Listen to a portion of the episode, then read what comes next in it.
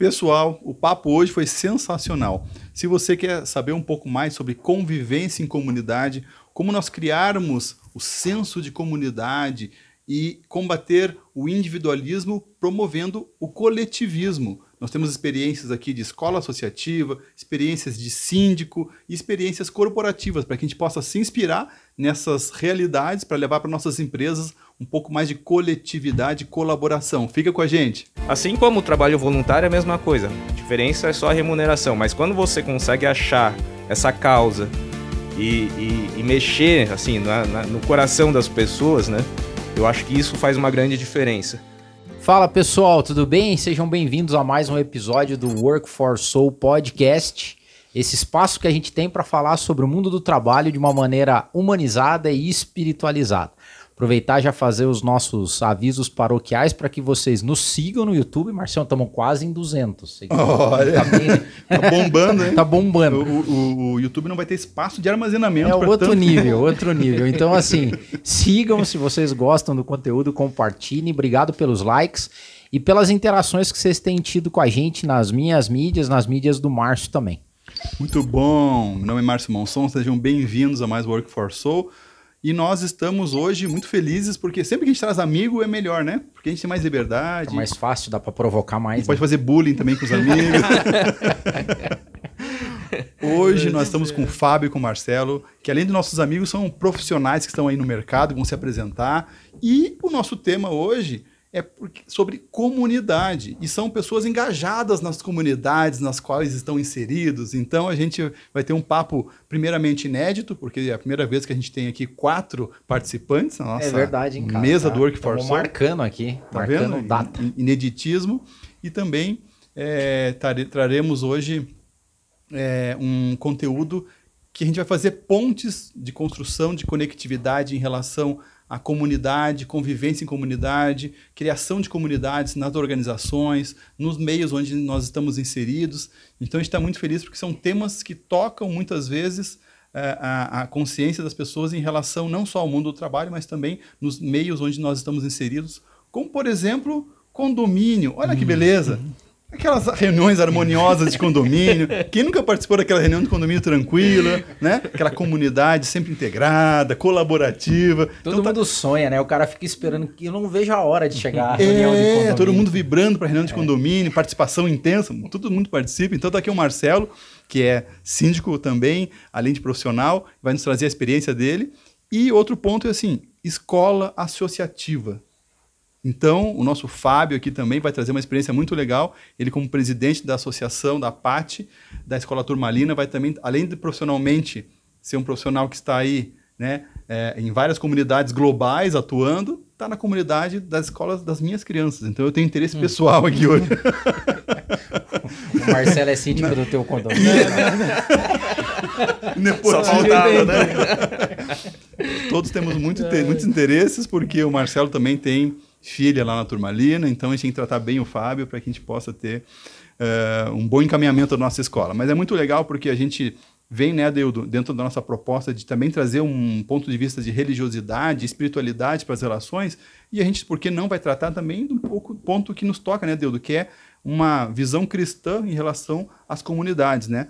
Por que não a gente usar também referências de moral para a gente permear as relações, para viabilizar a construção de comunidades. Estou adiantando já, então acho que a gente pode dispensar os, já, já não convidados. Precisa, já tô, né? Obrigado, já tô, obrigado, já tô, obrigado, falando. valeu. Então, muito bem-vindo. Desligar começa.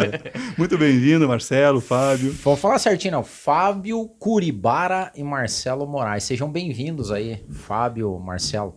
Conta um pouco pra gente das comunidades que você participa aí, Fábio. Tá, obrigado aí pelo convite, é um prazer estar aqui. É, sou um um, fre, frequentemente assisto o canal, os vídeos do Aí, canal um de 200, vocês. Um dos 200 é o Fábio. É, um dos 200 tá tem meu like ali, então Boa, pode Fabião, contar valeu. comigo sempre que tá ali publicando, eu tô amiga, ali assistindo. Amiga pra essas coisas, tá vendo? É, a gente tem que apoiar, né? Um ajuda o outro. Estamos na nossa comunidade aqui. Então, eu sou o Fábio Curibara, é, como o Márcio comentou aqui, é uma das comunidades que eu faço parte, mas eu acho que na nossa vida a gente faz parte de várias comunidades, né? Então, falando do. Até falando profissionalmente, né? Apesar da gente ter o trabalho em várias frentes, é, no, na parte mais profissional mesmo, eu faço parte de uma, uma comunidade é, de uma empresa multinacional. Então tive experiências, como o Márcio comentou, internacionais, já vivi em alguns países trabalhando também. Hoje lidero uma comunidade global, vamos dizer assim, um projeto global que a gente está fazendo na empresa. E nessa vida aí, participando de vários grupos dentro da empresa, né? Além disso, tem outras comunidades. Fiz muitos anos parte da comunidade do escotismo. Então, fui Legal. muitos anos chefe escoteiro também, que é um, um grande desafio. E além de outras comunidades, comunidade religiosa também, já participei também. Minha infância toda participei de, da, da, de, de, festas, de eventos, meus pais eram muito ativos. E hoje também participo da comunidade, como eles comentaram, a comunidade da escola que da, dos nossos filhos, né, uma escola associativa, onde eu estou ali, é um dos, dos meus trabalhos, voluntário nesse caso, no, nas minhas horas livres que eu participo disso daí, tentando contribuir o máximo.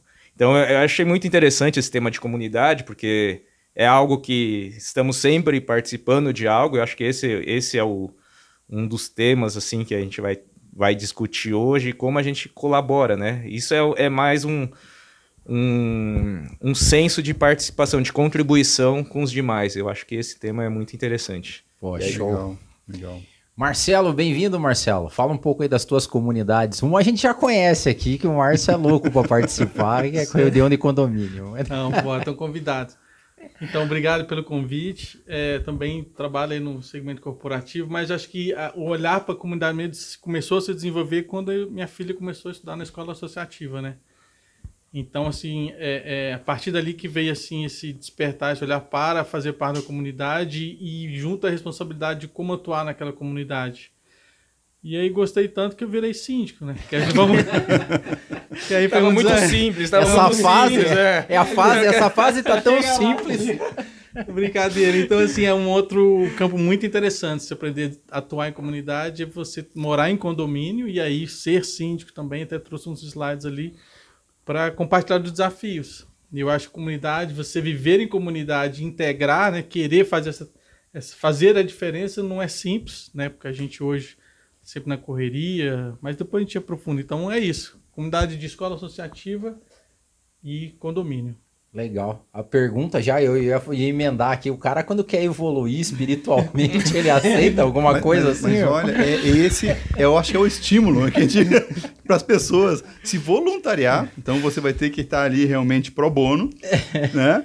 E se dedicando à comunidade e enfrentando os desafios relacionais, que eu acho que é, é um MBA, é um doutorado, nem sei falar de tão avançado que é, porque você vai trazer isso para a tua vida depois no trabalho vai melhorar, relacionamento na família vai melhorar, porque você vai ter que navegar entre pessoas totalmente diferentes e aí conseguir criar essas conexões, essas pontes, né? Tra trabalhar com aquele vizinho às vezes, né, não tão sutil nas suas colocações, né, e conseguir realmente é, ligar esses pontos em prol daquele interesse comum, é, tanto na, no, na, numa empresa, numa associação, é, no condomínio, eu acho que é uma arte, a arte das relações. Então, assim, a gente convence as pessoas a, a vir realmente muito por isso. Olha, você vai aprender, você vai crescer, e, e acontece mesmo, é, é verdadeiro legal. isso. Marcelo, vamos começar o papo aqui então, como quais são os. A gente estava conversando aqui um pouco antes do, do, do, de começar a gravação. Quais são os pontos é, de vínculo de uma comunidade? Como é que começa uma comunidade? Vai, para a gente é, eu vou pegar o lado do síndico mesmo, né? Uhum. Porque sempre me intrigou morar num condomínio lá com 90 apartamentos, qualquer condomínio, são várias pessoas que estão morando fisicamente próximas, mas muito distantes nas relações, né? E aí, às vezes você está com uma dificuldade de qualquer nível, a solução pode estar do seu lado, mas por falta de uma interação, você você acaba não aproveitando aquela proximidade física. E às vezes criando até relações de amizade mesmo. Então, assim, você, você sai daqui lá para sua casa do outro lado da cidade, quantos prédios a gente vê e quantas pessoas estão ali próximas, mas muito distantes ao mesmo tempo.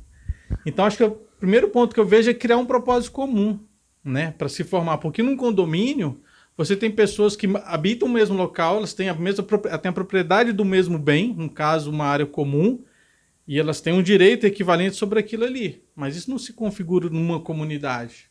E daí começa os desafios, né? Porque a pessoa quer usar um espaço e a outra acha que tinha que estar tá limpo, mas não está tão limpo. Então, assim, aí vem realmente você o desafio de como promover uma convivência saudável é, que tem origem num condomínio. E aí vem um.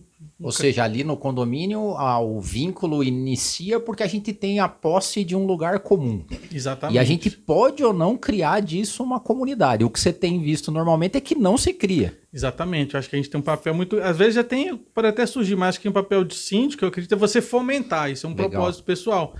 Porque, é, é, e elas estão em busca, eu entendo, quando elas moram no condomínio, o quê? Uma economia, porque você vai dividir a segurança, você vai dividir o espaço de lazer. Então, um lado financeiro, e mas aquilo pode propiciar muito mais benefício do que simplesmente uma economia financeira, né? Ali você desdobra em vários universos de, de, de relacionamentos e oportunidades de ganho. Sensacional. E a escola, Fábio? Só para. Eu já ia linkar, você queria falar alguma coisa? Não, eu ia até falar com o Marcelo que condomínio realmente é um desafio, né? Porque eu mesmo não sou um bom condômino.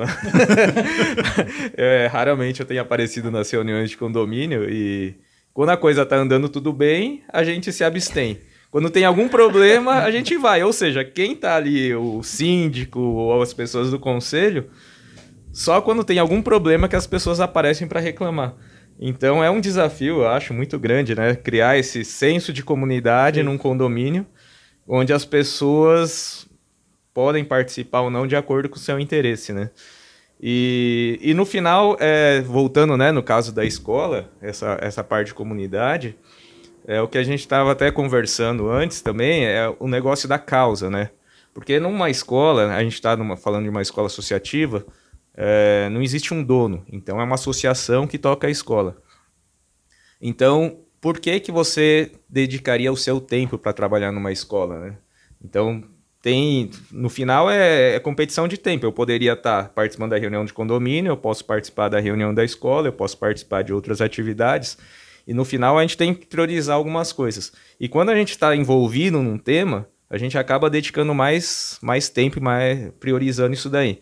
Então, Marcelo, nesse momento, está mais envolvido com o condomínio, ele tem mais tempo dedicado às reuniões de condomínio. Eu estou mais, mais envolvido com o tema da escola e eu acabo dedicando meu tempo livre para essas outras atividades também. E no final é isso, é o que a gente, naquele momento de vida, naquele, naquela na situação, a gente acredita que faz mais sentido para nossa vida, onde a gente pode contribuir mais, né? E é legal, tô, tô metendo uma atrás da outra aqui, né, cara? Não, é que assim, eu acho que a gente fala muito aqui no podcast sobre vocação, né? Assim, o chamado, quando as necessidades do mundo se cruzam com o que você sabe fazer. Mas a princípio, hoje, meio senso geral, assim, ninguém imagina ser síndico, né? Quando você fala isso, tá todo mundo querendo sair fora dessa. e na maior parte das escolas, pegando esse, esse recorte de, de condomínios e escolas, na maior parte das escolas a galera quer pagar a mensalidade e esqueça do resto, né? Da onde veio esse desejo vocacional, se eu posso dizer assim, de vocês para estar tá nessa, de formando comunidades? Eu acho que inicialmente foi até inconsciente, porque você entra, né? Eu participei da escola mais ativamente. Você entra porque tem um. Precisa de ajuda e você, como tem algumas horas, vou ali ajudar, porque eu tenho um espaço de ajuda e talvez tenha uma determinada aptidão. Mas aí você começa a lidar com os conflitos né? Porque não tem uma questão hierárquica, um manda ou obedece. Você na comunidade você tem que desenvolver ali as relações para poder juntos construir algum caminho. Então você é desafiado a sobreviver naquele contexto. E aí vem a questão do autodesenvolvimento e aí o lado até emocional muito forte, porque a vontade que dá é se virar as costas e ir embora, né? E, e Muito, só que muitas vezes. Muitas né, vezes. Assim então, como assim. No condomínio, é. Assim como no é. condomínio. Então, assim, é interessante porque vira quase que uma cachaça, né? Porque é muito fácil você, não, isso não é para mim, vou fazer outra coisa. Então, se você se abre e vê isso como uma oportunidade de autodesenvolvimento, e aí vem a CNV, que o Cleiton veio aqui semana, né, no, no último episódio, você vê que, que isso vai transcende um condomínio, transcende uma escola, isso como o Márcio falou, vai para as relações pessoais. Então você ter ali um caldeirão rico de oportunidades, onde você é exposto, você é forçado a ligar, a lidar com, com situações que usualmente você nem teria chance de vivenciar, né? Então uma coisa vai puxando a outra. Então se você, cara, por que, que eu fiquei tão nervoso? Por que, que aquilo me tirou do sério? Por que, que o cara que mandou um WhatsApp mexeu tanto comigo ali se eu estou fazendo tudo certinho? Então você se, se, você se abrir, vira uma oportunidade grande de autodesenvolvimento, que é o assim que eu percebo hoje. É, a questão do autodesenvolvimento é importante. E eu estou pensando aqui, porque muito dos nossos ouvintes, nosso público, é, é, é, do mundo corporativo, muitos RHs, e eu fico pensando que o RH, muitas vezes, tem uma grande dificuldade de engajar o time, né? A gente vê nas nossas empresas, né? Pensando em nossa realidade. E são pessoas que estão ali tendo um seu ganho, seu ganha-pão é dali. E mesmo assim a pessoa não se engaja. Quando a gente faz uma, um paralelo com um trabalho voluntário, as pessoas estão lá sem ganhar nada, deixando de fazer às vezes uma atividade remunerada para se doar para uma causa.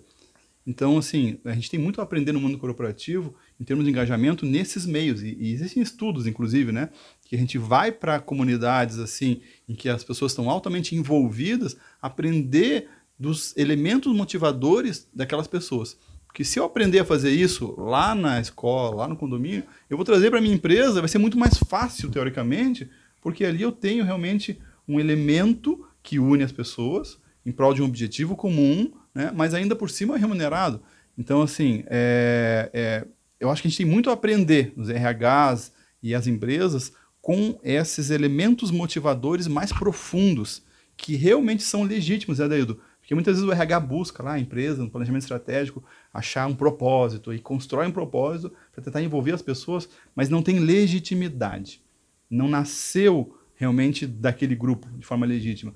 É simplesmente algo que é trazido top-down e aí não funciona, né? É. E você vê isso hoje, Fábio, porque você tá nesse espectro. Tem um outro que você é líder de uma comunidade global remota, né? Como é que é o link? Tem, quais são os links, talvez seja, entre o que você faz hoje voluntariamente numa escola associativa e versus uma comunidade remunerada que é o trabalho aí? Quais são os links que você faz? Eu acho que saindo um pouco assim do, do específico, é, eu penso um pouco mais no que, que a gente está fazendo nesse mundo, né? Eu acho que vai um pouco mais fundo, assim. Porque eu não acho que eu estou aqui para viver, ganhar meu dinheiro e morrer, deixar algo aqui. Então, quando eu falo de um trabalho voluntário remunerado, tanto na empresa quanto no trabalho voluntário, eu penso o que, que eu tô deixando de legado. Pô, bacana. Olha, o que, que eu tô agora de... tá puxando o papo hum. pro... O que eu tô deixando subir. de legado, tanto porque como é bom quando a gente tá no mundo corporativo também, que a gente pode ajudar as pessoas, nosso companheiro de trabalho, e você vê na cara da pessoa o agradecimento dessa pessoa. E é pra vida isso, não é para aquela situação em si. Assim como o trabalho voluntário é a mesma coisa. A diferença é só a remuneração, mas quando você consegue achar essa causa e, e, e mexer assim na, na, no coração das pessoas, né? Eu acho que isso faz uma grande diferença. Então, tanto no corporativo quanto no voluntário, o que me move é, muitas vezes é a mesma coisa. É deixar esse legado, é mexer com as pessoas, sabe? Pô, legado. Legado é propósito, né? Muito bacana. Ô, Marcelo, e, e é, indo por essa linha pro lado do condomínio, uma coisa que eu vi, por exemplo a pandemia, meio que a Forceps criou uma comunidade nos condomínios, não criou não? Eu vou falar pelo meu. Ninguém se conhecia lá, cara. Mas daí começou a pandemia, todo mundo ficou fechado, o grupo do WhatsApp bombou e a galera começou a contribuir. Tipo, no começo um ia pro supermercado, perguntava se alguém queria que ajudasse, se tivesse alguém de quarentena ajudava, levava as coisas. Ou seja, teve que acontecer alguma coisa ruim para agregar o pessoal, né? Acho que forçou a interação, entendeu? Seja pro bem, seja pro mal. Ah. Porque teve esse movimento de solidariedade, mas assim como teve os incômodos com o barulho do outro, porque ele tá trabalhando, então o outro não tá respeitando. Então, assim, forçou uma convivência que até então não existia, né? Porque a pessoa saía de casa cedo, ficava fora. Então, realmente, eu acho que o resultado final é que houve mais interação e eu vejo que foi positivo mesmo, porque quer queira que não, ele percebeu que existe um outro ser humano em cima ou embaixo, que tem a necessidade dele da criança estar tá correndo, porque não pode sair, então não pode ir para o parque. Então, assim, forçou essa convivência e esse despertar das pessoas perceberem que tem alguém do outro lado ali, né? Não é só um, um número na porta. Tem gente morando que está vivenciando, que está vivendo. Ele tem duas crianças correndo, tem um cachorro que está latindo. Então, acho que despertou essa consciência e gerou, sim, muitas ações de solidariedade e alguns conflitos. A gente teve lá situações de mediação, faz parte. Então acho que o resultado final é as pessoas perceberam que tem pessoas morando próximas, entendeu? Será que não despertou também uh, aquele elemento da interdependência? Porque tem um grupo, aí tem um grupo que está se encontrando para fazer algo não necessariamente ele é uma comunidade, ele pode ser um grupo de pessoas que se encontram eventualmente. Quando você tem o conceito de comunidade, é, é, permeia a interdependência. Ou seja, para viabilizar essa convivência, um depende do outro. Como a pandemia juntou as pessoas, será que não potencializou a interdependência? Essa consciência, com certeza. A porta tinha que ficar aberta lá porque a gente estava evitando dos contatos. Uma pessoa fechava a porta, eu dependo dessa porta ficar aberta pelo quem passou de mim, por, antes de mim.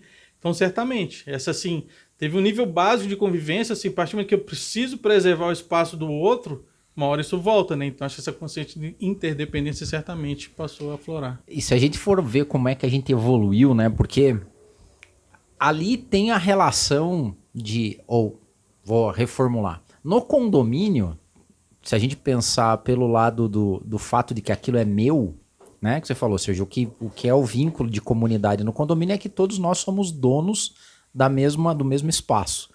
E a gente interage muito menos ali do que na empresa, onde a gente não é dono uhum. e tá lá muitas vezes pelo, só pelo salário, né?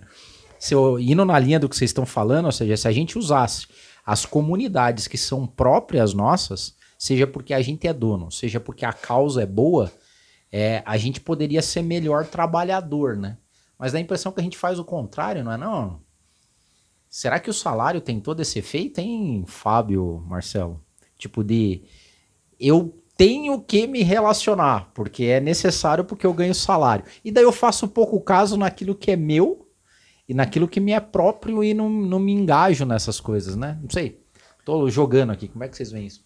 Me vem aí a questão da obrigação, né? É. Do trabalho, talvez como obrigação, e talvez não tem prazer do que está fazendo, e acho que acaba até, se você não despertar isso, aí talvez como falou do, né, o pessoal dos recursos humanos, talvez as pessoas estão tão condicionadas a ter que trabalhar para poder receber meu salário no final do mês, e talvez nem se abra para poder buscar coisas novas, estão tá focado naquela entrega, e eu acho que perdemos muitas oportunidades de criar comunidades nos escritórios. Ah. Pode ser isso. É, eu acho que, voltando, né, a, a, a causa, né? Se, se você tá lá só pelo dinheiro, você tem essa obrigação e tá lá e você passa a maior parte da sua vida dentro do trabalho.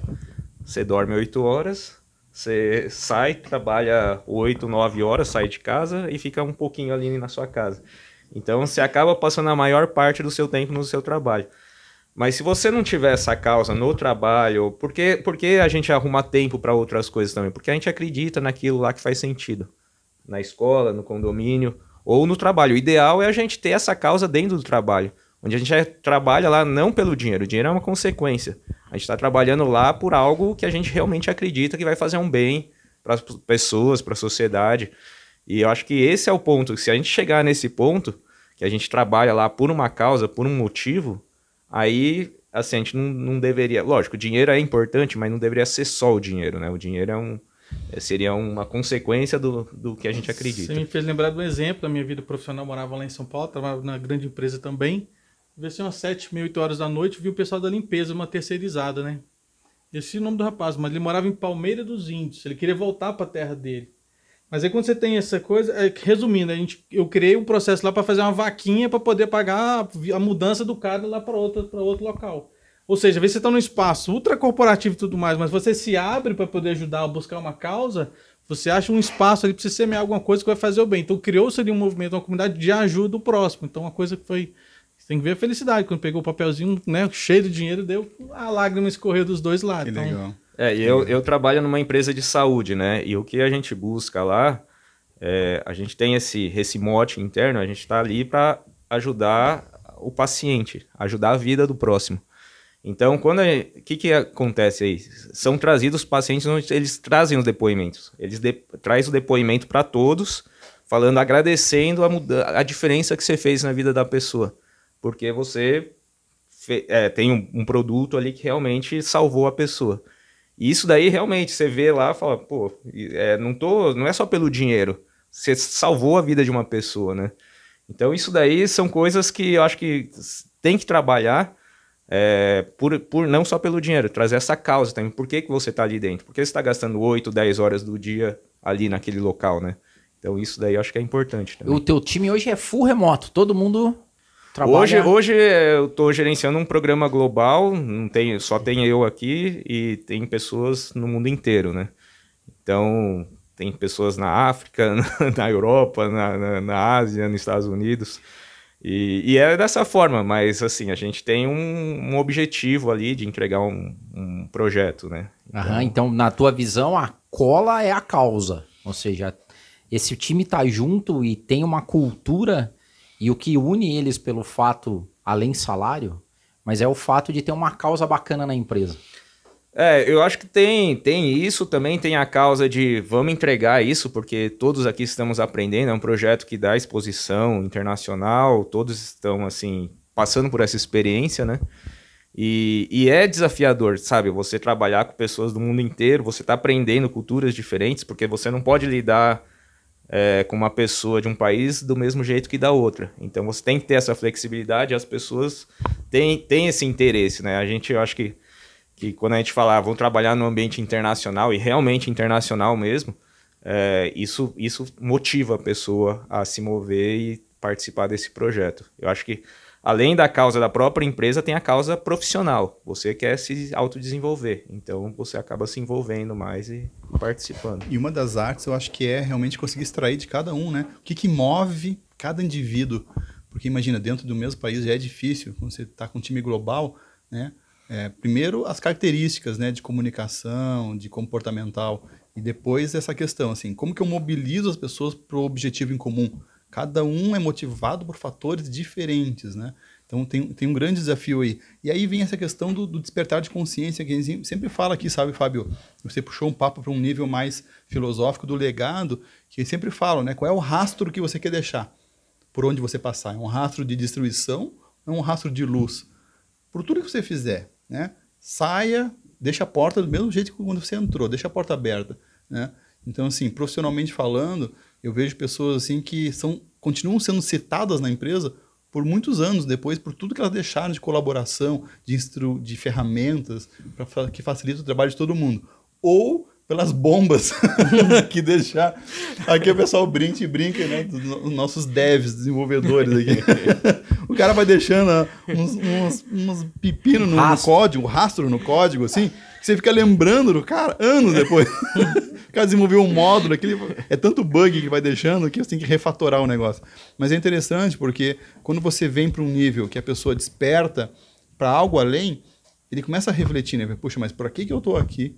nessa empresa? Para que, que eu estou aqui nessa escola? Para que, que eu estou nesse condomínio? Pode ser um agrupamento de pessoas ou pode ser algo maior, um elemento de convivência que, que, que se nutre mutuamente. As pessoas, nós nos nutrimos com as relações de amizade, de coleguismo.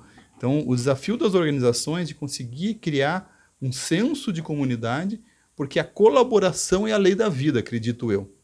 A gente falou um pouco do, do individualismo, né? Então, o individualismo me traz para o egoísmo. E o senso de comunidade me traz para o senso de coletividade, né? de interdependência, de colaboração mútua. Então, se eu sei que durante a pandemia o meu comportamento influencia a saúde do outro, então eu vou ter uma consciência não só para me cuidar com a máscara né, e com, com a higiene, mas também para cuidar dos meus familiares, cuidar do meu vizinho. Então, eu acho que a gente pode tirar, talvez, né, alguns aprendizados aí dessa jornada recente de dois anos de pandemia, para realmente despertar essa consciência para uma colaboração, porque eu penso que historicamente as comunidades, a sociedade evoluiu com colaboração. Os seres que são egoístas são expurgados naturalmente com o tempo. Não, não, não é perene, o egoísmo não, não, não, não, avança, né? Mas só, só juntar dois pontos, você falou da interdependência e da colaboração. Você deu o exemplo do, do dev. A gente, a pessoa tem a consciência que um código que ela fez ali de uma forma tal vai gerar um problema no cliente lá na frente. Então, assim, acho que essa, despertar essa consciência de que é uma engrenagem, que é uma interdependência sim, do, no papel que ela está fazendo aqui, é, é, e óbvio que a pessoa pode ser egoísta, mas talvez usar a forma de despertar da importância do, disso que ela está fazendo, até do quanto que isso pode ajudar ou prejudicar as pessoas que estão é, à frente dela, né? Sim, então acho que esse sim, sim. naquela atividade quanto que isso pode promover para coisa positiva ou para negativa. Então acho Olha que, que isso é importante. Legal, Marcelo, você trazer isso. Agora eu que vou pegar o bastão da falha e não vou largar. que é o controle remoto, nem aquele dia para me desligar. Não, é, engraçado que o assunto é colaboração. o exemplo. Nada como. O exemplo arrasta, né? A palavra convence, mas o exemplo arrasta.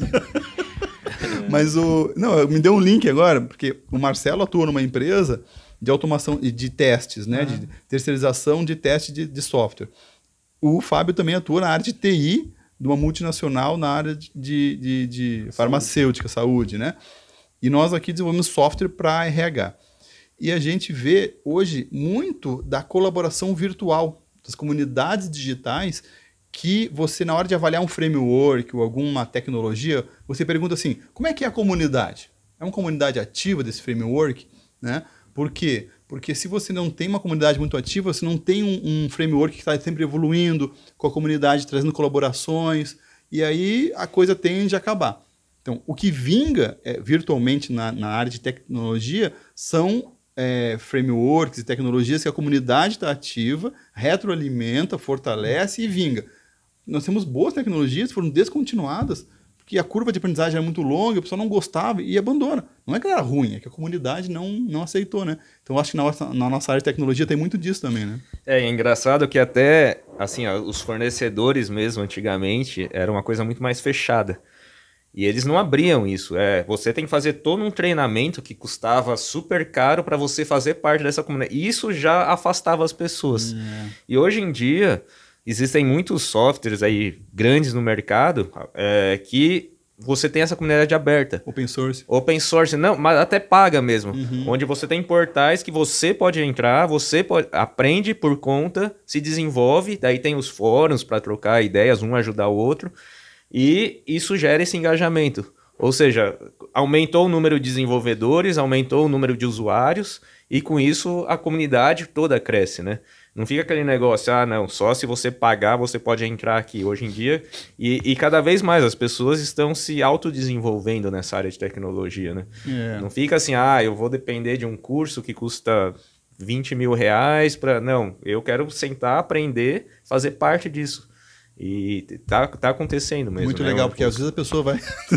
para, para, para. Comunidade.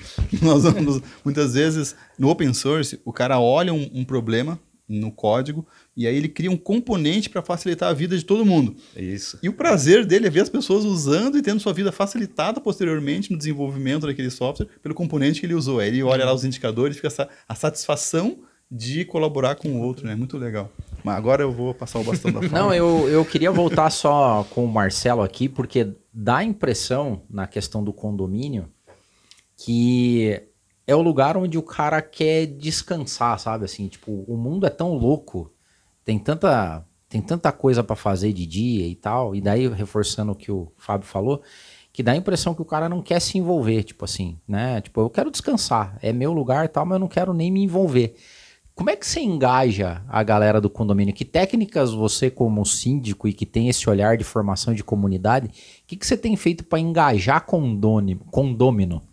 Então, o primeiro ponto, pegando isso, foi, é reconhecer que existem diferentes perfis. Tem uma pessoa que quer ir lá só para descansar. E tem que respeitar o e cara. respeitar. Não enche o saco do cara. Mas, ao mesmo tempo, a gente tem forma de nutrir essa... É, para despertar essas pessoas e talvez ela saia do, do apartamento dela para descer e ver lá uma, uma, uma, uma atividade que está sendo lá a criação de uma horta.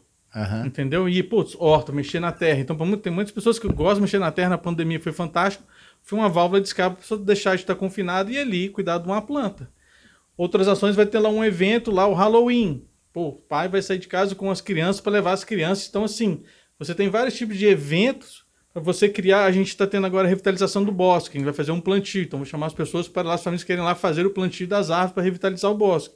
Então, vejo é reconhecer que existem diversos perfis de moradores, diversas necessidades, né? E a partir disso você estimular, criar situações onde aquelas pessoas com perfis semelhantes possam se conectar. Eu lembro que um dos perfis a gente começou, ah, vamos falar de sustentabilidade. Aí tinha lá, coleta de água da chuva. A gente tem um projeto lá de, de energia solar. Então as pessoas às vezes querem discutir um tema. Talvez nem se engajem, mas você joga um tema, quem que está interessado de conversar sobre segurança?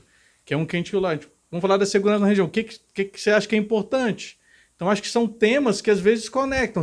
Já que somos vários tipos, lançar temas que de, de, repente consigam engajar os moradores. Legal, e eu fiz essa pergunta já imaginando a próxima que eu ia ah. fazer agora, que é você sente que a partir desse senso de comunidade, das pessoas participando ativamente no condomínio, as reuniões melhoram no condomínio? não vou dizer que melhor, vou, talvez sim, mas assim, pelo menos você cria situações de, de um diálogo entre os moradores. Então, sim, hoje a gente tem vários comunidades, mas eu sei então que vocês dois estão conversando sobre um tema, vocês têm uma, uma, uma sinergia por outro, então pelo menos você consegue fluir as coisas de uma forma mais fácil. Porque antes estava todo mundo trancado dentro do seu apartamento. Uhum. Então, seja para o bem, para algum tema, as pessoas, talvez aqui o Fábio e o Márcio, vão se interessar e vão querer participar de algo. Então, é, não é que melhora, porque reunião de economia sempre é polêmica, vamos dizer assim, né? Porque sempre tem os, os temas que o Fábio é favorável e o Márcio não. Mas pelo menos talvez eles vão conseguir dialogar, porque já tiveram uma sinergia no passado, já se conhecem um pouco mais, minimamente, já trocaram mais do que um bom dia. Então talvez na hora de você levar um tema, vai ser mais fácil você construir uma proposta onde os dois acolham um ao outro, entendeu? Antes, antes na reunião de condomínio, o Marcelo ficava distribuindo uma faca para cada um que entrava. Agora já melhorou um pouquinho. Tá agora mais light. estão trocando ovo de Páscoa. Viu? Indo, indo para a escola, agora a minha pergunta é para vocês, porque vocês participam da escola só, só deixa eu, antes, antes da escola, se eu pegar um gancho aqui, qual a importância das lideranças? A gente teve um dos podcasts falando de liderança aqui. Depois o pessoal vai deixar no link aqui em cima para o pessoal né, assistir o episódio sobre liderança. O líder como um facilitador, Adeudo. A diferença que faz, porque você pode ter um síndico burocrata que está cuidando das questões objetivas e está tudo certo. Agora, se você inspira as pessoas a criar um conceito um pouco mais de troca, de comunidade, da horta. Eu fui lá ver a horta do Marcelo lá. E era um canteiro lá que não servia para nada. E de repente aquele espaço foi revitalizado, organizado e criou um ambiente de convivência. Então, um líder com uma visão é, sistêmica do todo, das relações, focado em criar o desenvolvimento de uma comunidade, facilita ambientes que proporcionem as boas relações. Na hora da reunião, tanto numa empresa como num condomínio, né, um projeto que eu vou criar um squad e vou ter várias pessoas de áreas diferentes. Se eu já tive um ambiente de convivência anteriormente, facilita, o trabalho flui muito melhor, não, não uhum. acha, não? Você não está é, lidando com desconhecido, né? Não são amigos, mas não são desconhecidos. Isso faz total diferença para o diálogo, poder haver um diálogo entre as partes. E você sai da. Eu ouvi um conceito esses tempos, sociedade de hotel. Já ouviu isso? Não. não. É... O sociedade de hotel é essa sociedade de que você está lá num, num, hotel, você entra, dorme, toma banho, vai embora. Sai, não conhece ninguém. Você não tem relações, está coabitando no mesmo espaço, no mesmo prédio de um hotel, mas você não tem relação com as pessoas, não tem contato com as pessoas e está tudo certo. Ninguém está incomodado. Mas o objetivo que ele tem ali é prático, é chegar, dormir, né, tomar uma, gama, uma cama gostosa e ir embora. Então, muitos condomínios têm sociedade de hotel, as pessoas não se relacionam, né? E, e a mesma coisa nas escolas, né? Aí vem o gancho é, da escola. é, o per a pergunta que eu ia fazer é se essa, essa sociocracia, né, na, na, na no governo da escola, é, já é uma, um mote para que os filhos ou as crianças que estejam nessa escola já sejam formados com essa. É, essa é uma proposta antroposófica, não? Acho que é importante falar da escola, né? Nome é, da escola. É, não, a gente, nossos filhos aqui estudam uma escola é, Waldorf, uhum. que segue a pedagogia Waldorf aqui de Curitiba. E... Que é a Turmalina. Que é a Turmalina, é a escola Turmalina aqui de Curitiba. E, e aí tem vários conceitos, né? Eu também não sou um especialista assim na pedagogia, apesar de ser o coordenador da escola. Mas como é associativo, a gente está tá ali para contribuir, para colaborar, né? Tem esse, esse papel da uma liderança, mas é uma liderança muito mais é, facilitadora, como o Márcio falou, não é uma liderança assim, ah, vamos fazer, porque é uma associação.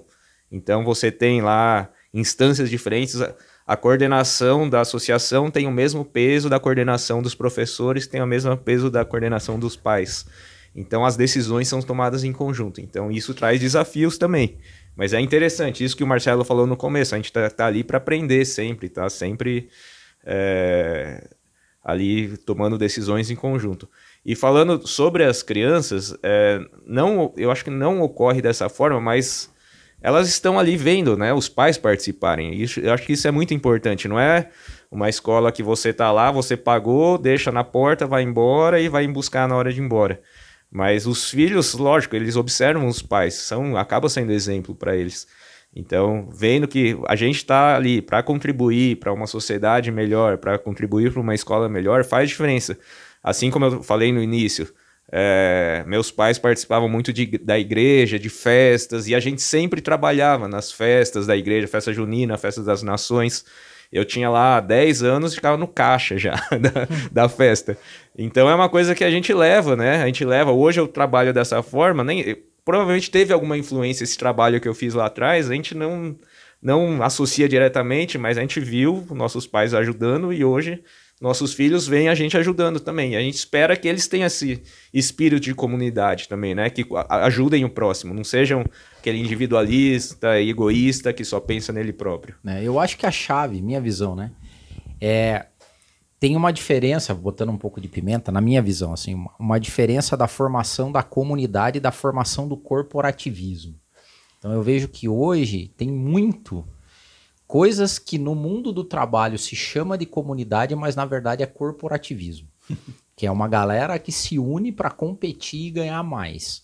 Diferente da comunidade, porque para mim a base, essa é uma visão pessoal, é o voluntariado. Porque quando você faz voluntariamente, você está se doando para uma causa e você tem esses conflitos mediados pelo bem da, da causa. E no corporativismo, não. É simplesmente um time de alta performance para atingir um resultado. Então, nessa lógica, eu acho que hoje, minha visão, tem, tem muita falácia ainda no mundo do trabalho, do que se chama de comunidade, e que é corporativismo. Né? Então, eu, a minha pimenta era que, que o Márcio falou que durante muito tempo, e eu concordo, a sociedade sobreviveu baseado na colaboração e na comunidade. Hoje, eu acho que a gente é meio contracultural. Porque, na verdade, se confunde o corporativismo com a comunidade. Mas a, evolução dos negócios, você acha que, assim, é, o que é sustentável no médio e longo prazo? O modelo ideal, não o que a gente está vendo hoje. Vai mais para colaboração ou para competição? Eu acho que tem, assim, a gente chama de colaboração, mas é um, um, um corporativismo ali. de times agora. Porque o que, que aconteceu? Com o advento da tecnologia, o heroísmo não funciona mais. Você não consegue ter um único cara que vai resolver. Uhum. Então, eu estou fazendo uma provocação aqui para vocês, né? Ou seja, essas comunidades, por exemplo, mesmo do open source ou do cara que está lá, para mim ainda é uma visão muito mais de corporativismo do que uma visão comunitária. Quando a gente vai para o voluntariado, que você tira todo o efeito da competição entre as pessoas e coloca o bem da causa em si, daí beleza. O difícil hoje para as empresas é ter uma causa tão forte, na minha visão, que sobrepuja o salário, por exemplo, que o cara ganha, né? Então, aquela lógica de paixão, que é aquilo que você faz mesmo que você não recebesse nada em troca. Tem um pouco disso, né? Então, assim, cara, por que que eu vou, sei lá, ser síndico, tem que ser um salário inimaginavelmente bom para o cara topar ser síndico. Se não tiver um pouco desse voluntariado de querer o melhor para a comuna, Sim. o melhor para aquele grupo de pessoas, você não vai, você não faz, né? Eu falo mesmo lá no condomínio, falo, cara, e curiosamente o nosso condomínio, o nosso síndico é muito bom também, o nome dele é Marcelo. Eu, acho que é meio. Mas assim, eu falo, cara, o pessoal começa a brigar, no, a, a máxima é vai lá você, então, é. fazer. Ninguém quer, né? Não, assim, mas eu lancei o tema aqui só para provocar se, eu, se a comunidade hoje ela é contracultural, não é? É, eu semana passada até a gente teve uma visita do tutor da escola, chama professor Peter que ele trouxe um tema do individualismo, né? Que a gente está na visão dele, eu concordo com muito o que ele falou, que a gente está chegando num extremo de individualismo que as pessoas estão ficando doentes. Estão ficando doentes porque só pensa nela, só pensa no seu resultado, no seu benefício próprio e não pensa no todo. Então, cada vez mais sozinho, a gente está falando do, do condomínio, a pessoa que lá vive no seu apartamento e não conhece nenhum vizinho, é, não conhece ninguém que mora ali, nem dentro da própria casa conhece as pessoas de casa, porque está o tempo inteiro no celular, falando com consigo mesmo, e não conhece nem as pessoas, nem os filhos, nem a esposa, o marido, né, de, de da, da casa. Então a gente está chegando num ponto que a sociedade, eu acho que está ficando doente, eu concordo com ele, com essa visão também. E enquanto a gente não se der conta disso e começar a se abrir, realmente falar, não, vou conviver com meu vizinho, vou participar da horta, vou participar da escola. Mesmo no meu trabalho, eu quero ajudar meu colega aqui. Não estou pensando no dinheiro imediato. A longo prazo pode ter benefícios financeiros, mas em qualquer ambiente, você não está pensando no resultado a curto prazo, você está pensando mais no resultado como um todo. E daí todos crescem, todos aprendem e você cresce junto. Então eu acho que, novamente, né, o que eu falei, eu acho que o dinheiro, mesmo no corporativo, você, se você vê o dinheiro como o seu grande objetivo, você acaba caindo nesse individualismo. Você está ali pelo dinheiro somente. Você não tem nenhum vínculo com a empresa, você não tem nenhum vínculo com seus colegas. A partir do momento que você olha o seu trabalho como algo que realmente eu, eu tô aqui porque eu quero aprender, eu quero ajudar meu colega, e a gente quer crescer junto, assim como na escola, assim como no condomínio, eu vejo que as coisas são muito ligadas. Tá? É como eu falei, eu participei de outras associações, fui muitos anos do, do movimento escoteiro, agora eu estou na escola também, sempre trabalho voluntário. E, e as dores são muito parecidas. No mundo corporativo e no mundo voluntário, as dores, as brigas, os egos é muito parecido. O dinheiro é só um detalhe ali naquela briga de ego. Não é o dinheiro que na empresa, você pega no nível mais, mais alto da empresa, todos ganham bem. Ninguém ganha ali para tá passando necessidade. Só que a briga existe do mesmo jeito, mesmo com dinheiro. Então eu acho que não é só o dinheiro que move as coisas, não. Tem muito mais além que eu vejo tanto no trabalho, no, no corporativo, quanto no voluntariado. Tem muito disso. E aí entra o papel é, das pessoas ou da liderança mesmo de enxergar isso e fazer todos remarem para a mesma direção independente da área. Então, como fazer as pessoas remarem para a mesma direção, ou seja, ter essa causa, né? E isso daí é o grande desafio. é vejo. o desafio. E para eu falo que é um desafio contracultural, porque tudo aponta ao contrário, né? Primeiro, o, Brasil, acho que até por, pelas questões que a gente tem de renda, é, o nível de voluntariado no Brasil é baixíssimo, por exemplo, quando comparado com o americano. Por exemplo, o americano se vincula mais. Os europeus também, mas o americano, se não me engano, ganhava até. Só que nos últimos dados, o, o trabalho voluntário nos Estados Unidos, que sempre foi uma crescente entre os jovens, bateu o platô e está reduzindo agora. Ou seja, nem mesmo esses estão mais vinculados a causas voluntárias. Mas corporativistas, sim. Porque dá a impressão que o, o, dinheiro, tipo, vale a pena, entendeu? Tipo, tem os conflitos todos aqui, mas eu tô ganhando para valer a pena eu estar tá aqui, né? Nos outros, não, né? Odildo, mas eu acho que a tua provocação foi boa porque o que o Fábio trouxe é que as pessoas que estão lá na associação, no condomínio, são as mesmas pessoas que estão na empresa. E as mazelas humanas que bloqueiam a boa relação são as mesmas, as mesmas em todos os ah, ambientes. Em todos os ambientes. Por quê? Porque aí a gente puxa o CNV lá, o Cleito vai nos ouvir e vai ficar feliz, né? É. Que é, é, as necessidades das pessoas são as mesmas. As necessidades básicas são as mesmas. Tanto em um ambiente quanto no outro. Então, assim, eu acho que o desafio é a gente conseguir realmente criar o senso, o senso de comunidade.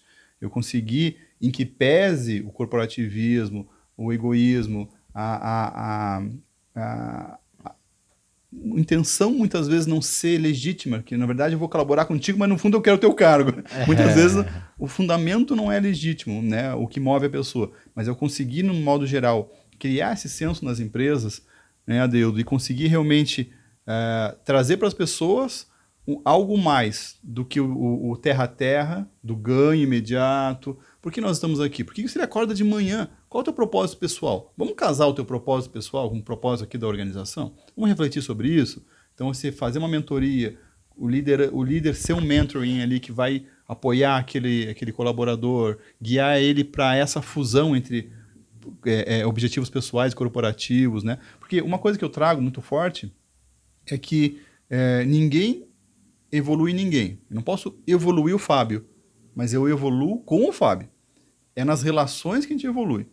Então, em cada instância da nossa vida, a gente precisa buscar o propósito mais profundo, né? E conseguir tirar dali o proveito para nossa evolução maior, né? Evolução espiritual, nossa evolução como pessoa, como ser, que está passando nessa jornada aqui, né? Numa, numa abstração maior, para aprender e para evoluir. Porque até segunda ordem, né? Caixão não tem gaveta. Então não tem como a gente levar o que a gente leva, traz de material em termos de trabalho, e eu vou levar o aprendizado daquele trabalho na minha, na minha caminhada, na minha jornada maior. Eu queria pegar então, um gancho que o, que o Fábio trouxe, é, da questão do individualismo. porque eu concordo com o que você falou. Vou trabalhar com o Viajei demais? Fui, não, não, foi longe. perfeito. Vou, vou, vou, a viagem que é boa aqui, né? Gosta aí. da viagem. O Fábio trouxe que uma realidade questão do individualismo, né? A gente cada vez mais está fechado, talvez, e aí muitas vezes julgando o outro. E aí uma dessas palestras que a gente eh, tem a oportunidade de ver graças à escola, ele não lembro quem foi que falou, dos seminários, que assim, a gente precisa reconhecer as polaridades para evitar a polarização. Ou seja, o Fábio está ali individualista, porque ele está lá com a posição dele fechada, você está com a sua. Eu tenho que entender que o Fábio pensa desse jeito e, e você pensa desse jeito, mas a gente tem um propósito comum. Então, esse individualismo, onde você não reconhece que a gente pensa diferente, e isso é legítimo pensar diferente, trava essa possibilidade de colaboração. Boa, boa. Que isso é foda, porque se você aponta o dedo, você é assim, cara, peraí, cara. Então você se abrir para reconhecer que o outro pensa diferente, mas mesmo assim, cara, respeito, vamos juntos buscar um, um, um algo em comum para trabalhar, é um desafio muito grande. É, Nossa, muito... nesse ano de eleição, então. Não, então, fala. e até indo nessa, não sei se vocês é, já ouviram sobre isso, ouviram os estudos sobre o, o, Thanksgiving nos Estados Unidos, com a polarização que teve lá na época do, das últimas eleições. Já viram ou não? Não, não, não? O pessoal começou a cruzar dados sobre o feriado do Thanksgiving, né? Então isso foi pré-pandemia, tudo estava normal, que é uma época em que normalmente os familiares voltam, passam junto e tudo mais. E eles começaram por cruzamento de dados agora, ou seja, rastreamento celular, voos e tudo mais, eles identificaram que os americanos cada vez viajam menos para passar o Thanksgiving com a família e cada vez o almoço dura menos. E por quê? Porque a polarização chegou nas famílias, cara. Então, assim, isso é, é tão cruel que uh, não está resistindo. Ou seja, o nosso senso primário de comunidade, que é a família, né, que deveria respeitar todo tipo, porque é pai, mãe, tio, vô, vó, irmão, nem isso está resistindo. Né? É, então é, é difícil e, demais. Eu, eu, acho que uma das, das causas disso é a idealização da vida em comunidade. Porque nós idealizamos que vai ser um pensamento uníssono, que todos vão estar harmônicos dentro da mesma ideia. E na verdade, não. Cada indivíduo vai trazer toda uma bagagem de vida, um ponto de vista, interesses diferentes, e isso é o normal. Então, a vida em comunidade é saber lidar com essas diferenças, né? E conseguir criar essas pontes, né, Fábio? Que a gente fala muito na escola, de criar as pontes entre as, as instâncias da escola, focado no interesse em comum, né? Então, essa idealização que a gente espera chegar numa reunião de condomínio, que todo mundo vai pensar como a gente, ou lá chegar na escola, que todos vão ter as mesmas propostas de projetos para melhorar a escola. Na empresa, que todos vão ter um, um, pensamento harmônico e mesmo tom de voz, as mesmas skills, e é, a, a, diversidade é, é, natural, né? E no final é, é isso que eu comentei é, aquela hora, né? Porque no final é, eu vejo que é dessa forma. Cada um traz a sua experiência, a sua bagagem, e você quer impor as suas ideias em relação no, no grupo. Então, independente do grupo que você esteja na escola, no condomínio, no escoteiro, no trabalho, mesmo no trabalho, você vai lá, não, eu sei isso daqui, é assim que se faz. E o outro escuta lá fala, não, tem, eu, eu para mim é desse jeito. E fica nessa, nessa briga aí que não chega a lugar nenhum. Então, como a gente faz, independente do ambiente, é, as pessoas reconhecerem que o Marcelo falou, né? Reconhecer o outro lado e chegar numa solução comum. Eu acho que esse é um grande desafio que a gente tem, que, que tem a liderança, que é a liderança muito mais situacional ali, né? Tem, tem aquela liderança ali que vai enxergar isso e vai compor e, e, e fazer um, o outro respeitar o outro lado, né? É, e quando está polarizado, falando de política, né, mais difícil ainda, né? Porque envolve paixão, envolve aquilo que você acredita. Só que não é só na política, né? Qualquer lugar, quando você acredita numa coisa, você acha que você está certo. E será que a gente está certo todo o tempo mesmo? A gente está certo naquele, naquilo que a gente acredita, né? E aí, pegando o gancho, eu vejo dois pontos como base para construir esse caminho aí de, de evolução SNV mesmo, porque você parte para entender necessidade do outro. E em organizações, em associações, é a questão da sociocracia, né? Porque você não tem que aqui você alguém manda e obedece. Eu vejo isso nas empresas cada vez mais. Um desafio nas empresas é isso, né? Não tem uma estrutura matricial que você. Não, a pessoa não se sente ouvida, ela vai buscar outro emprego. Então, modelo sociocrático de, de, de de decisão, onde você considera as, as opiniões das pessoas, escuta e tenta formular um, um caminho melhor, envolvendo as pessoas, engajando, é um caminho que eu vejo para criar essa colaboração, seja no ambiente corporativo, no condomínio, numa escola. Então, isso a sociocracia como um, como um instrumento muito poderoso para auxiliar nesse, nesse caminho da colaboração. Eu, eu acho que a gente está arrumando para isso muito rapidamente. De gestão sociocrática nas empresas, forçosamente os líderes roots, líder antigo, né, Deudo? Você nas consultorias encontra muito, conta as histórias desses tipo de líder, né? Ele não emplaca mais, porque a geração nova não aceita mais o top-down puro e simples. Ele quer participar da decisão, quer entender os porquês profundos de cada projeto. Vou fazer isso, mas por quê? Né? E, e ele quer ser um elemento ativo, ele quer ser protagonista onde ele está.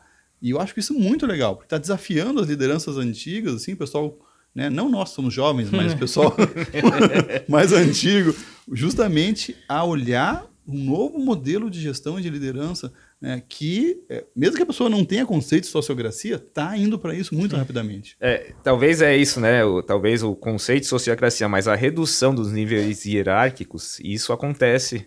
Trabalho, Chatamento, como né? eu falei, numa multinacional, agora tá mudando tudo, não tem mais aqueles vários níveis hum, de hierarquia. Legal. E isso gera um até uma incerteza nas pessoas, né? Hoje mesmo eu estava numa reunião onde estavam se discutindo isso. Ah, entrou um funcionário novo que ele veio do mercado, não está acostumado a trabalhar dessa forma.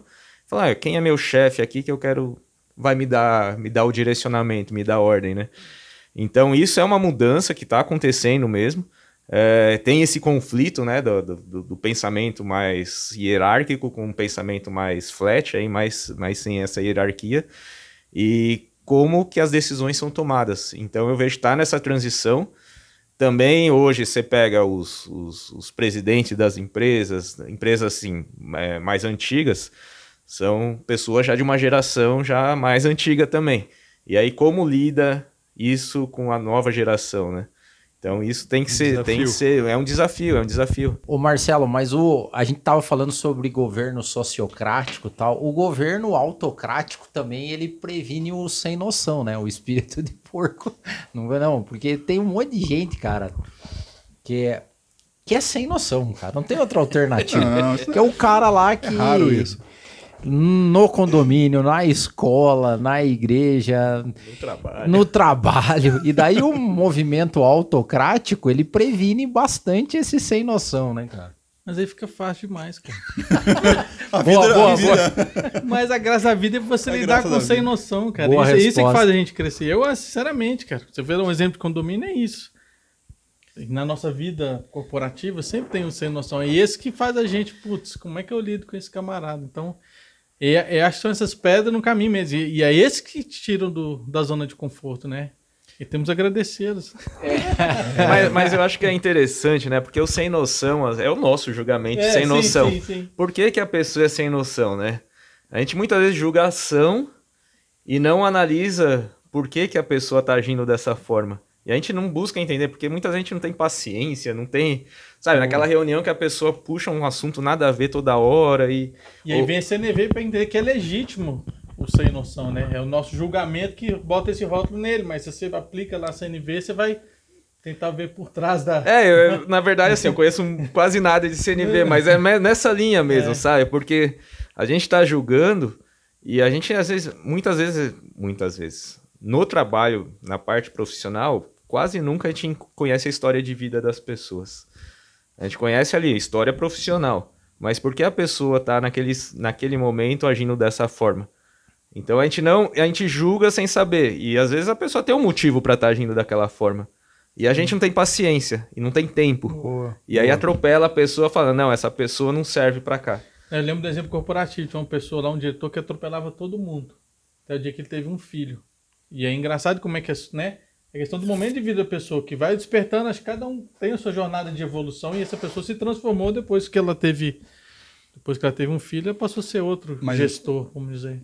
Esse é o nosso presidente, esse é o nosso é síndico, né? Outro nível. a tolerância. Mas olha. Inspirador, eu, eu, inspirador. Eu, eu, vi uma estatística que em grupos de entre 8 e 10 pessoas, pelo menos uma pessoa necessita nossa tolerância extra.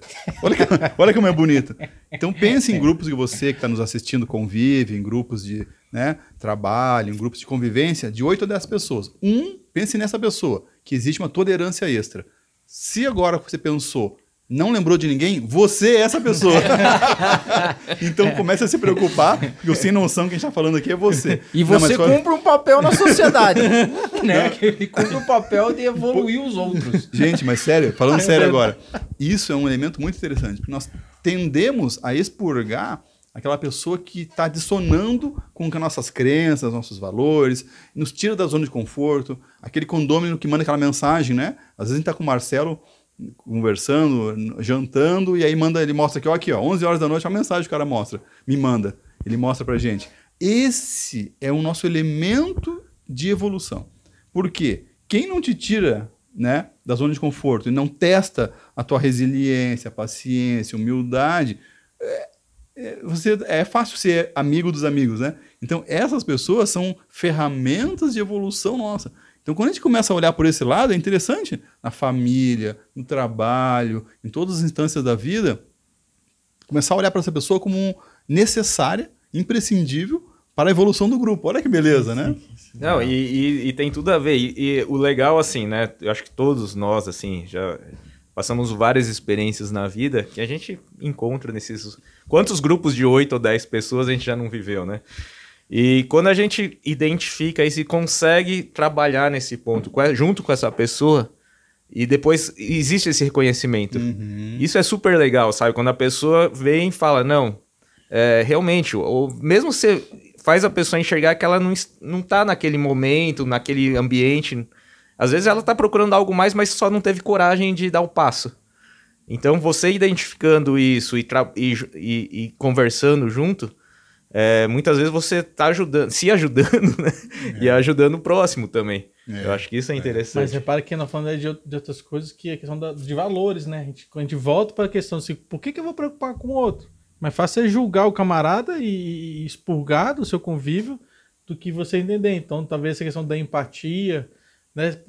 E, e deixar de ser individualista, aquela história, né? O quão difícil é a gente estar tá está sendo realmente viver em comunidade, porque cada vez mais, de uma forma geral, as pessoas estão olhando só para si. Então, é, então resgatar é, isso é. aí na nossa comunidade. Muito legal. E a gente resgata também o conceito de que, a gente já falou também aqui no podcast, de que é, o trabalho é servir. Né? Viver é servir. Então, eu estou nesse mundo aqui. Eu só faço um trabalho, eu estou servindo alguém, o cliente, eu estou servindo o fornecedor, eu estou servindo. Então, é, a, o objeto do meu trabalho, o fruto que ele gera, na ponta, ajuda a sociedade a evoluir em alguma coisa, serve alguma necessidade básica da sociedade. Né? Então, nesse sentido, o nosso trabalho é servir. Na família é servir. Ter filho é servir. Né?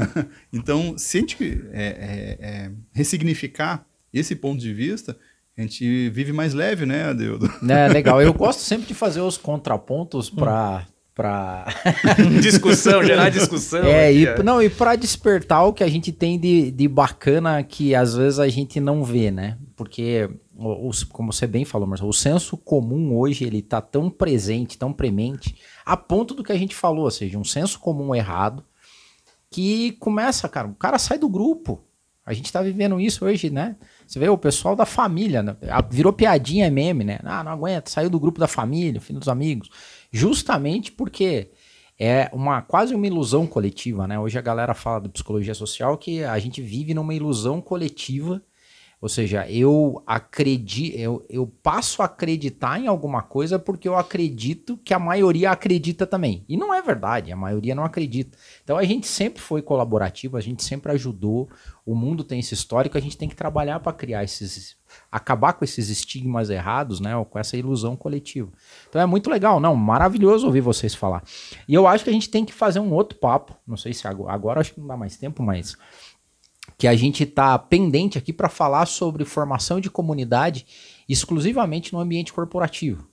Por quê? Porque hoje a grande discussão que se tem é se é possível ter comunidade virtual. Totalmente, 100%. Eu acho que o Fábio tem muito para contribuir com isso, Marcelo pode ajudar a gente nessa discussão. Em algum momento a gente tinha que falar sobre isso. Trabalho né? remoto, híbrido. É, porque tem há quem diga que virtualidade não convive com a comunidade. Eu acho que essa é a grande E como criar discussão. cultura, né, Adildo? Como criar, é. que é a tua área? Criar cultura forte no modalidade remota. Remota, né? É então é essa também. Mas é, nós vamos poupar ele da pergunta chave Eu acho do, podcast, do, do podcast? Não, não podemos, né? no não, é começo, é verdade. Né? mas a gente Temos tem que, fazer agora. A gente, a gente se comprometeu a fazer isso em todos, né? É, então, a nossa proposta aqui é que os convidados possam trazer um pouco da sua alma, né? No Work for Soul não pode sair sem abrir sua alma. Então a gente quer saber de vocês, Marcelo e Fábio, o que na sua vida alimenta a sua alma? O que você faz que alimenta a tua alma? Marcelo, conte pra gente. Porque é o primeiro, cara. não, cara. Eu acho que, que tem, uma, tem uma fase sim, é, tem uma, tô com 49, não parece não, mas eu tô com 49. E eu acho que tem uma fase que eu sou engenheiro, né? Então é uma fase muito racional, né? Então acho engraçado o, o ato de começar a refletir das coisas demorou para pegar dentro de uma caixinha de visão de exatas. Então, assim, eu não sei essa resposta, tá?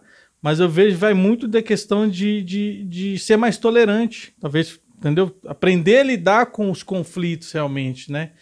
E a CNV, a Sociocracia, para mim, que eu sou fã mesmo, assim, acho que ajuda muito, né? Ajuda muito porque é muito fácil apontar o dedo para o outro e não olhar para dentro de si. Então, de uma forma. isso, para você fazer isso, você tem que estar predisposto a reconhecer que você não é perfeito, parar de julgar. Então, é, eu acho que é isso, que era uma jornada. Por enquanto, eu estou olhando dessa ótica aí, de tentar. E ser síndico é isso, né? Você se pôr no meio de conflitos. Então, assim, cara, o que você falou, quem quer ser síndico?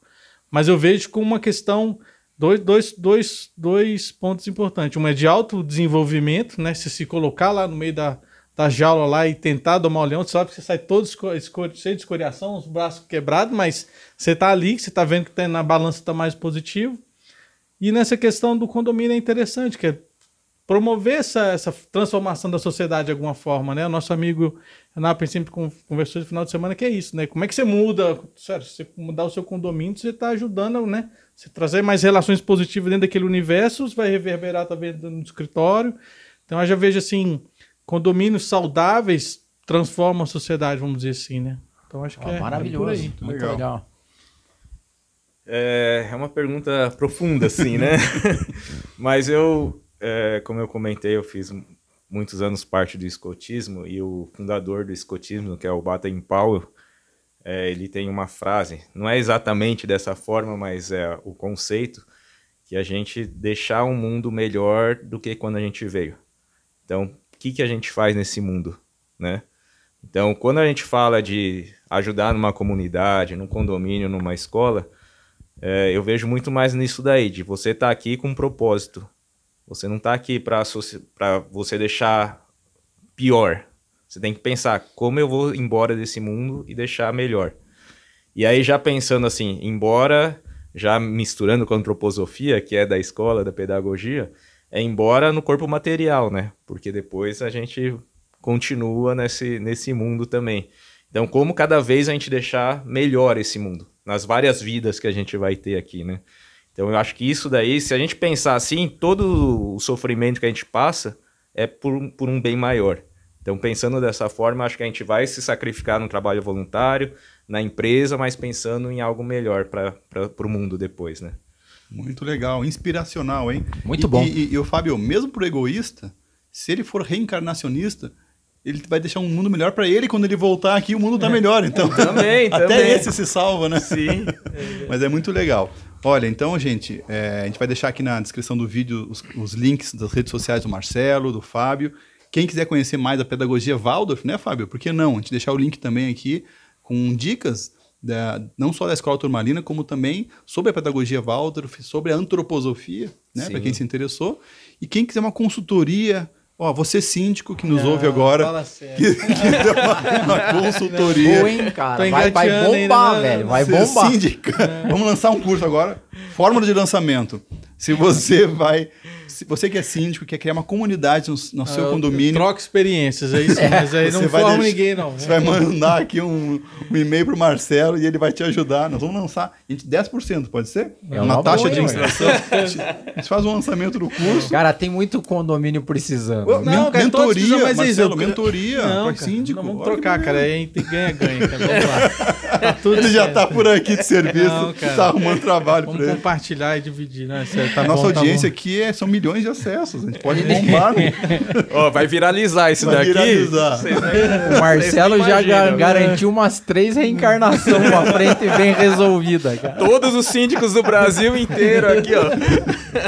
E por fim, a gente vai deixar o link do nosso grupo de pedo. Sim, sim. A gente precisa registrar que o Adeildo foi nessa sexta-feira passada. Primeira vez obrigado, no nosso grupo obrigado, de pedal lá. Outro ele já é, um, já é, um, exímio tenista e agora foi experimentado no pedal. Foi não, bom mas não valeu, pedal. Não comeu a panceta depois. Pois não, é. a, tchau, que a gente precisa ir pra panceta.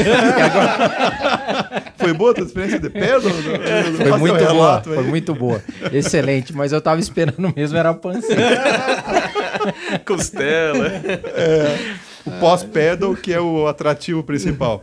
Gente, olha, se você gostou do papo, se inscreva aqui no canal, deixe seu like. A gente agradece muito o Marcelo e o Fábio pelo papo. Foi muito legal, né, Deudo? Foi sensacional, gente. Obrigado. E vai ter é. continuação. Vamos falar sobre comunidade virtual em algum momento. Muito bom, gente. Valeu. Obrigado. Valeu, obrigado. Pessoal, obrigado, obrigado. Até a próxima. Valeu.